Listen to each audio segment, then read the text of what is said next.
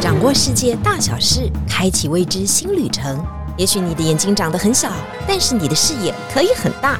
金钟主持李天怡携手专业旅游玩家，每周引路带您遨游。天意情报站即刻启程，下一站。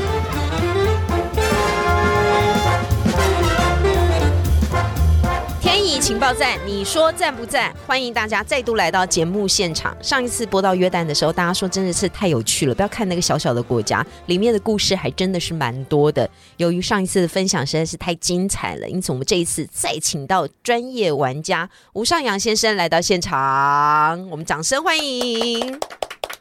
这样再跟我们讲一下自己啊，因为听说你是中年转业啊。大家好，谢谢天音主播，我是吴尚阳，口天吴，高尚的上，海洋的洋，没错啊，我就是中年转业，人生中迷失了方向，才到旅行业来找到我的方向，这样一定不是这样子的，一定是钱已经赚够了，所以呢，近五年来要开始圆自己的梦，这样的说法才对。谢谢主播的抬爱，这样子。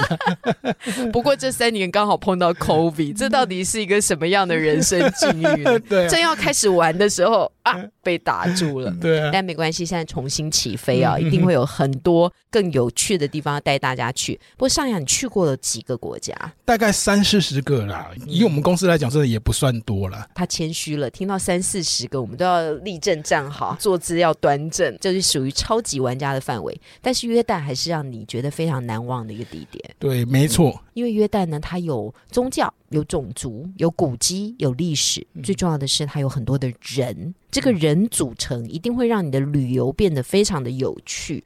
我们先来谈谈他最特殊的一个人种——贝都因人。我想上扬去过了约旦，甚至在约旦住过，一定对于贝都因人有所了解。他们是游牧民族，居住在沙漠的阿拉伯人，但是他们也是掌控一些旅游权利的人，因为呢，他们本身在那个地方住，像佩特拉啦、月亮谷啦、瓦蒂伦呐，都是很重要的一些宗族。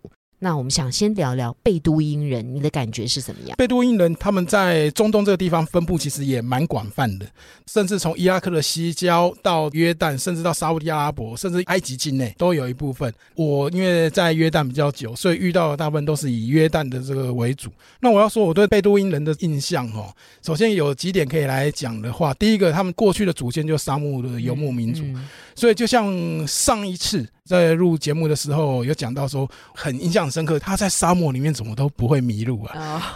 在我看来，一眼望去全部都一样的景色，他们就是分得清楚 东西。的家，对，分得清楚东西南北，这是很厉害的一个地方。这个我是觉得是不是也是从他们祖先流传下来必须要学会的技能？然后再来，我先讲一些比较肤浅，之后从外观观察到，我觉得他们的男生都很有特色了。哦，因为帅吗？帅，应该讲飘逸，然后走颓废风格，有点放荡不拘这样。我懂，我懂，就是布缠一缠就可以在街上走。没错，没错。我们有没有看过《魔戒》？《魔戒》里面那个有个叫人皇亚拉冈，我不知道你有没有印象？有有有。我觉得贝都因很多。对对，但是长发飘逸的利弗泰勒的老公嘛，人皇亚拉冈，对对。贝都因人看起来就让我觉得像人皇亚拉冈，就是那飘逸的头发，然后走颓废风格，眼睛还画了深深的眼影，看起来就很深邃的双眼这样子。然后他又很会哄女生，对女生很热情，而且我觉得他们有语言天分哦。像我那个时候自己在那边玩的时候，我请当地的司机、当地的导游。然后他英文都会讲，我就问他说：“你有上学校学英文？”他说：“没有，就是这样跟公安课拉迪赛讲多了，讲到最后就自然会讲了。”哦，我觉得超厉害的。然后他们跟女生呢，但是优点是缺点啊。比如说你去瓦蒂伦、去佩特拉玩，你遇到贝都因人的话，哈，他看到你是女生，特别是西方特征的女生，比如说是金发、白白皮肤的，他就会跟着你一直跟你搭话，然后称赞说你很漂亮啊，要不要做朋友啊？有什么私密景点要带你去玩这样子。因为我姐姐住那边嘛，她常常带她的西方朋友去那边玩，哦，就常常被被对对对对，当然我姐是没有了，但是我姐的朋友，我姐的朋友常常会被骚扰。当然交交朋友、讲讲话是好玩，可是你一直紧追不放的时候，就可能造成一些困扰哦，对，因为他们一二十年前有本书叫做《嫁给贝都因男人》，对，写的不好嘛。嗯，应该是说这个书让贝都因男人有些一些西方女子会有一种不切实际的幻想哦，他就觉得说，哎，搞不好我也。可以来个浪漫的邂逅跟浪漫的爱情只要浪漫就好，不用负太多的责任。没错，不在乎天长地久，只要想要就有。甚至可以用羊就叫交换婚礼的事。对对对，比方说曾经有人写过说，用四十头羊在现场说要跟他求婚呐，甚至说马上就可以戴上戒指，这就是浪漫的贝都因人嘛。天性方当不拘啊，但真的很好客了，对吧？所以有时候到底是你要怎么保护自己，界限也不好区分了。所以我们还是建议说，如果女生自己去玩的时候，不要一个人落单。你有可能遇到的是好人呢，但如果你遇到坏人怎么办？不要以为哈亚拉刚走来了就要跟着他走，也不要觉得他是沙丘的男主角，对，这都还是有差的哈。也许外貌长得很像，但实际啊，他跟我们是完全不同民族性的。对，但是他们是有钱的吗？他们是活得悠游自在的吗？我觉得有钱不有钱要看他对生活的态度要求，需要的不多，想要的太多了。不有钱的，对，不是每个人都有钱的，但是有些做观光客生意的是赚不少钱的。是，比如说向导、沙漠开车的，他们的收入是还不错，而且他们的车子是有政府补助的。哦，对我看那个车子很新很漂亮，我问他说买多少钱，他说这是政府帮我买的。但最重要的就是观光收入嘛，所以政府来辅导这些贝都因人，然后让他们从原本的游牧民族变成现在的生活，有车有房有地有水有牲口，所以有人觉得他们好像过得还不错啊。还有商店呢，比如说那个我刚才讲说嫁给贝都因男的那个，我觉得你不是很服气的感觉，相对剥夺感。那个女生后来就在那边开店呐，然后外面还有卖她的书，嫁给贝都因男人。到那边还是要进入柴米油盐酱醋茶的生活，还不是得做我们台湾女子 一般有的劳务？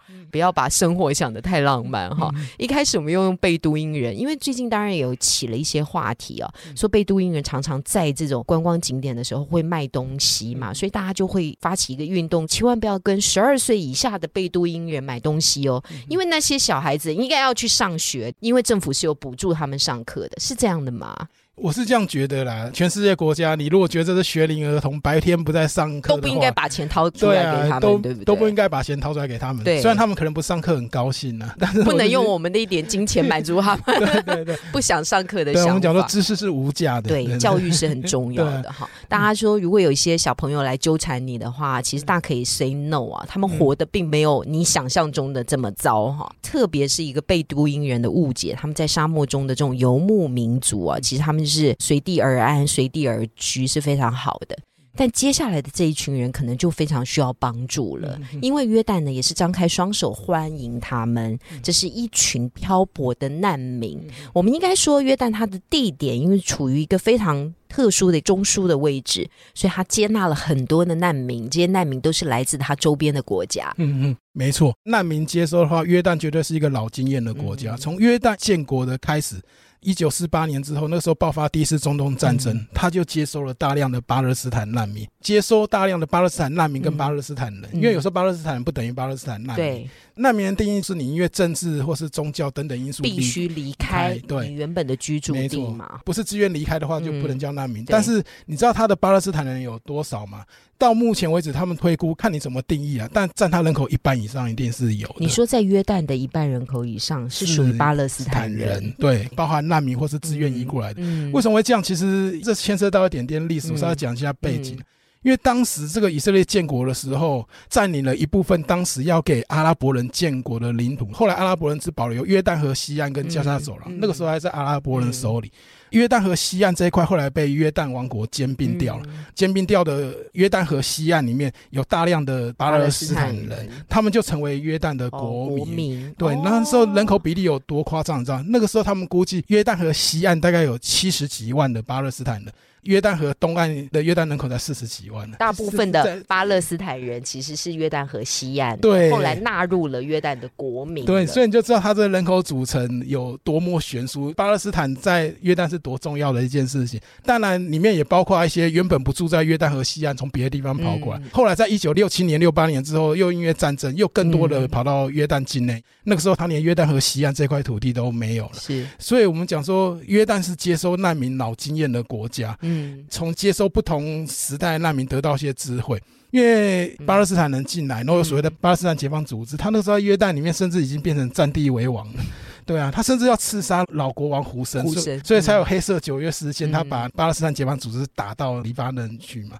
那我们讲说，当时约旦知道怎么管，懂得怎么从难民身上向国际得到援助。你刚刚说的巴勒斯坦只是它其中的一个难民的组成嘛，对不对？他还有接收到其他国家的难民啊，包括了你刚刚讲的伊拉克、伊朗那时候在打仗的时候，也有来自这边的难民嘛。当然，最近最大宗的绝对是叙利亚嘛，因为它距离叙利亚实在是太近了，它的边界大概就十二公里，所以他在那里成立了全世界第二大的难民营。里面的人口据说有十五万，鼎盛时期有十五万人扎塔里，但是后来慢慢慢慢减少。他多少也从巴勒斯坦人的难民处理得到一些教训。他不希望说你占据一个太大的地方，然后让你变成跟外界格格不入社区，甚至最后占地为王，反客为主啊。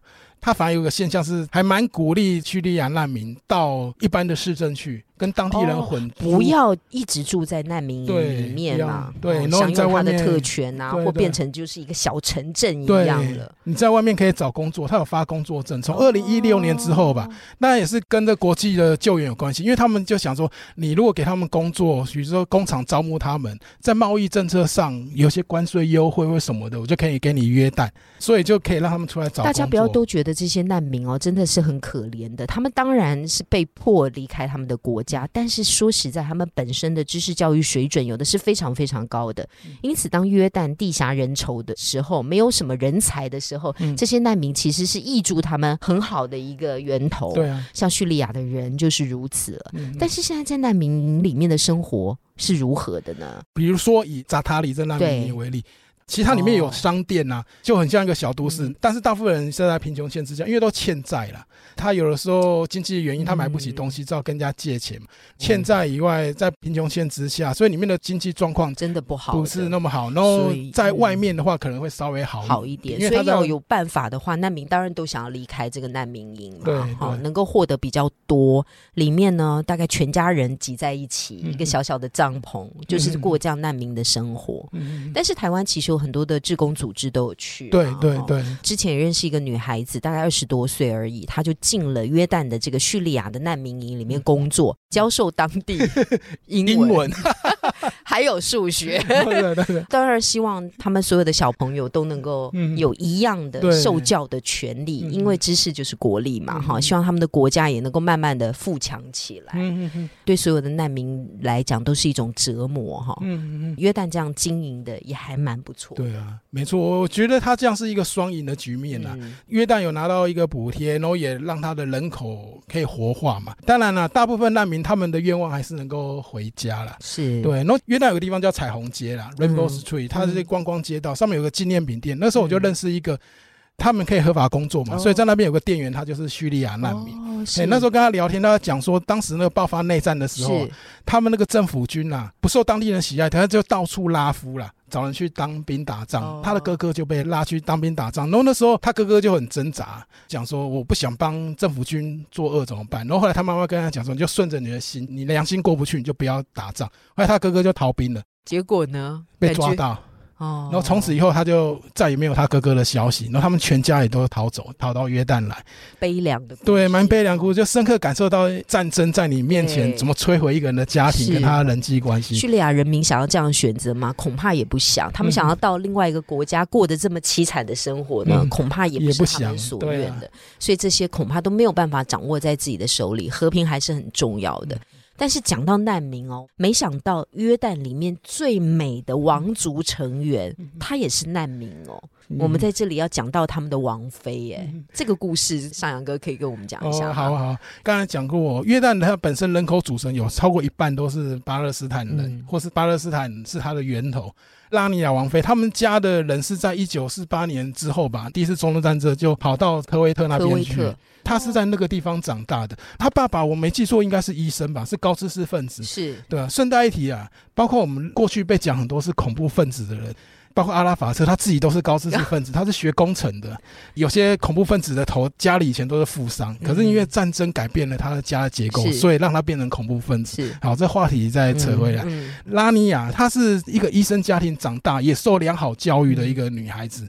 后来会回到约旦，是因为爆发波湾战争了。哦，所以他变成科威特到约旦的难民。对，难民有分很多种。对对，他这是高级的难民。对，或者说他移居了，讲移居可能比较礼貌一点。对，对，因为有时候难民要怎么去定义他？比如说你在约旦，我刚才讲到目前为止登记有案的难民也有两百多万。我说巴勒斯坦人了，那就巴勒斯坦。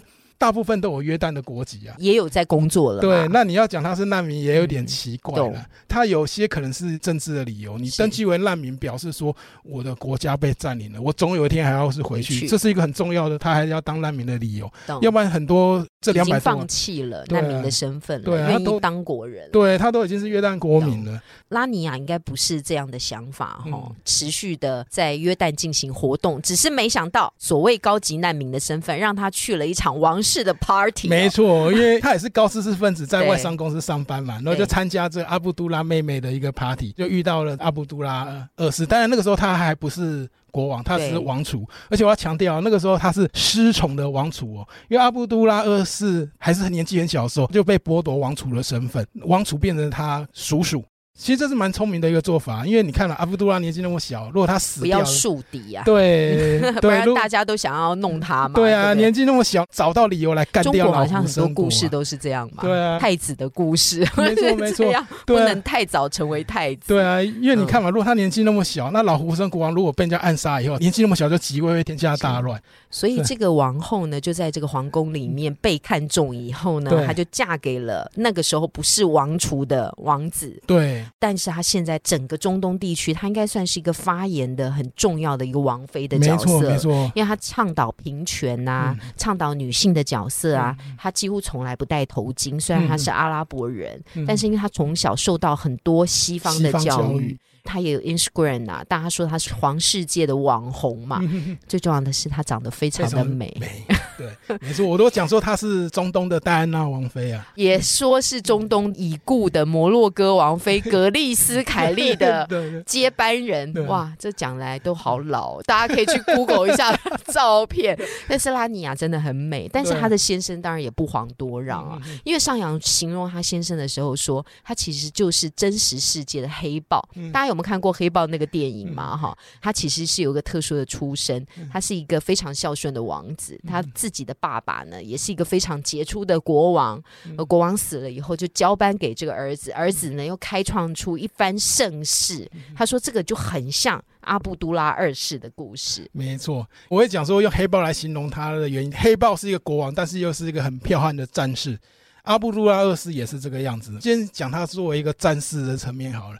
他是受过军校训练出来的，当过约旦特种部队的。他们家好像都很喜欢弄这一个。上集有讲到他的爸爸就是呼生嘛，是不是？是飞行员，是飞行员。这一集要告诉我们，阿布杜拉二世他的儿子，对，现在的国王，对他更厉害。他是特种部队的指挥官，他受过特种部队的那个战机训练以外，他一样会开飞机。他也会开直升机，他可以开眼镜蛇战斗直升机，然后还会开 F 十六战机。ISS 闹得很大的时候，嗯，阿布杜拉二世就拍张照片，坐在飞机驾驶舱里面说：“你再嚣张，我就要来打你。”一将新征，这不是开玩笑。啊，这跟普丁好像。对啊，可是普丁我看是可能嘴炮比较多一点，阿布杜拉二世是真的能打哦。对，他是特种部队的指挥官。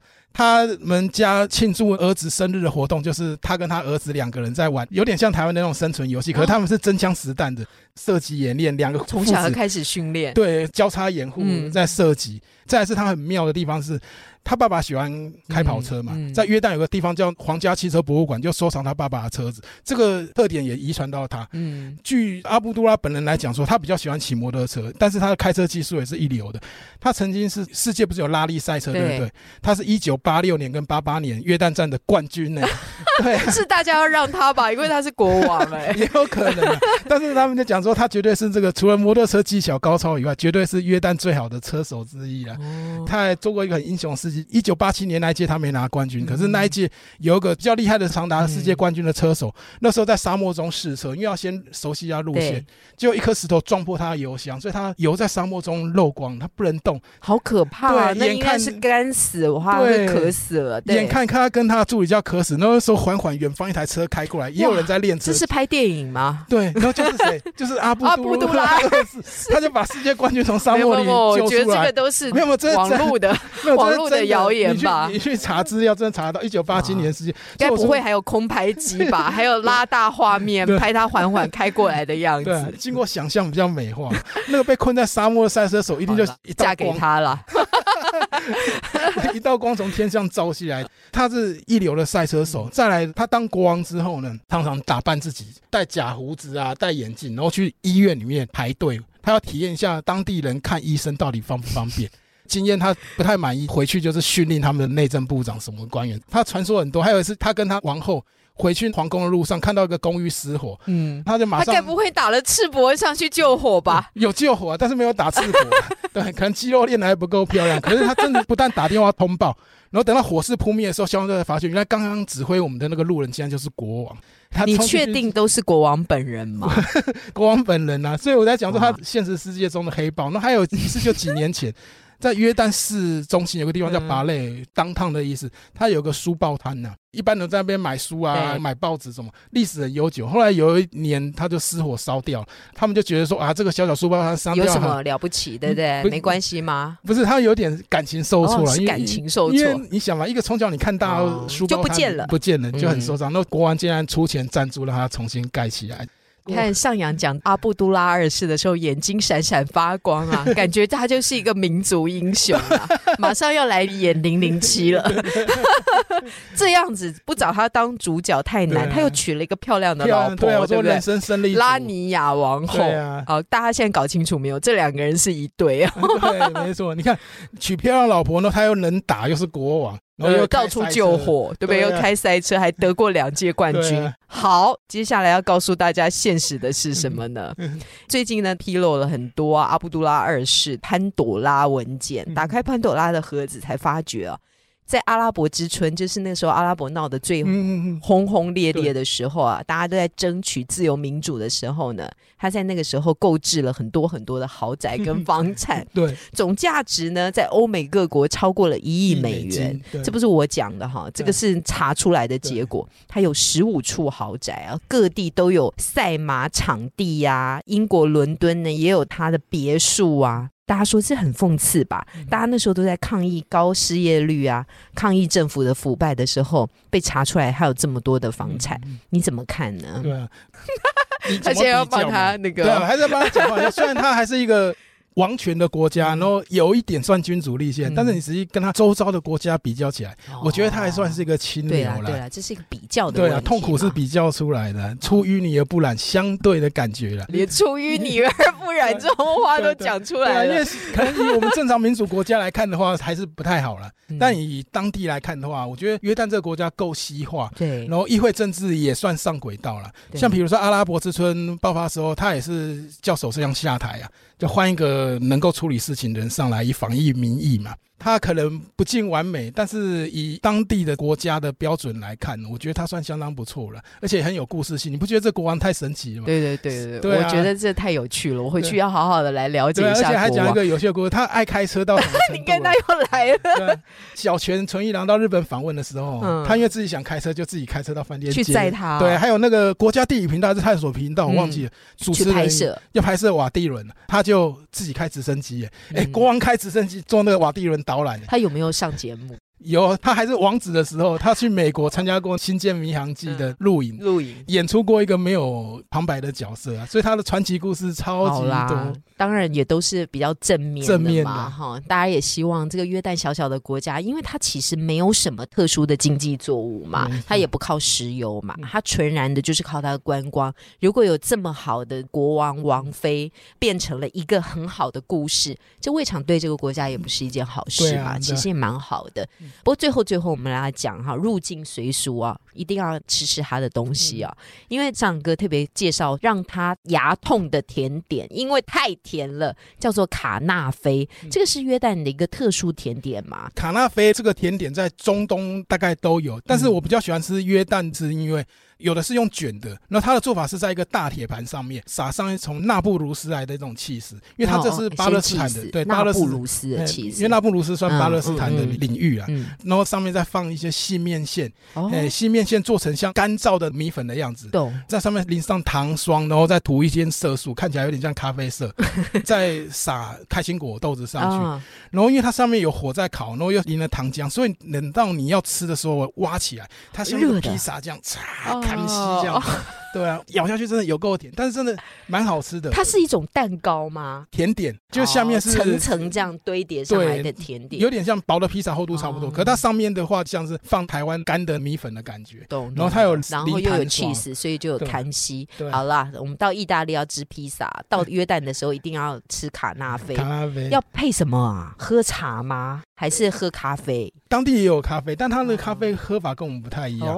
他们会加一些豆蔻。哦，肉桂。豆蔻是豆蔻，而且渣也不太绿啊。你喝的时候，下面都有浓浓的渣在下面。他们喝茶的话，里面会加一些薄荷叶，喝起来凉凉的。除了这些以外，在约旦哦，有蛮多让我学的还不错的一种食物，像沙威玛，中东到处都有，但是让我吃得下去的，大概就是只有约旦。为什么？为什么？它的羊骚味不重，而且它是一家连锁店，叫 Rain。R E E M R E E M，大家赶快记起来。对，Rain，它有一间就是在我们约旦市区主要干道哦，然后上面有第一圆环、第二圆环、第三、第四、第五、第六、第七。它在第二圆环那边 叫 Rain 的沙威玛，那个时候我买一根大概是一 J D 啊，然后配三块左右。对，然后再配上大概五毛钱的百事可乐，哇，搭配起来绝配啊！羊肉吃起来是不会腥膻，加一点芝麻酱、红葱头，吃起来酸酸甜甜的。可乐又可以中和掉那个燥热。我知道他为什么这么喜欢约旦了，因为要到 Rain 去买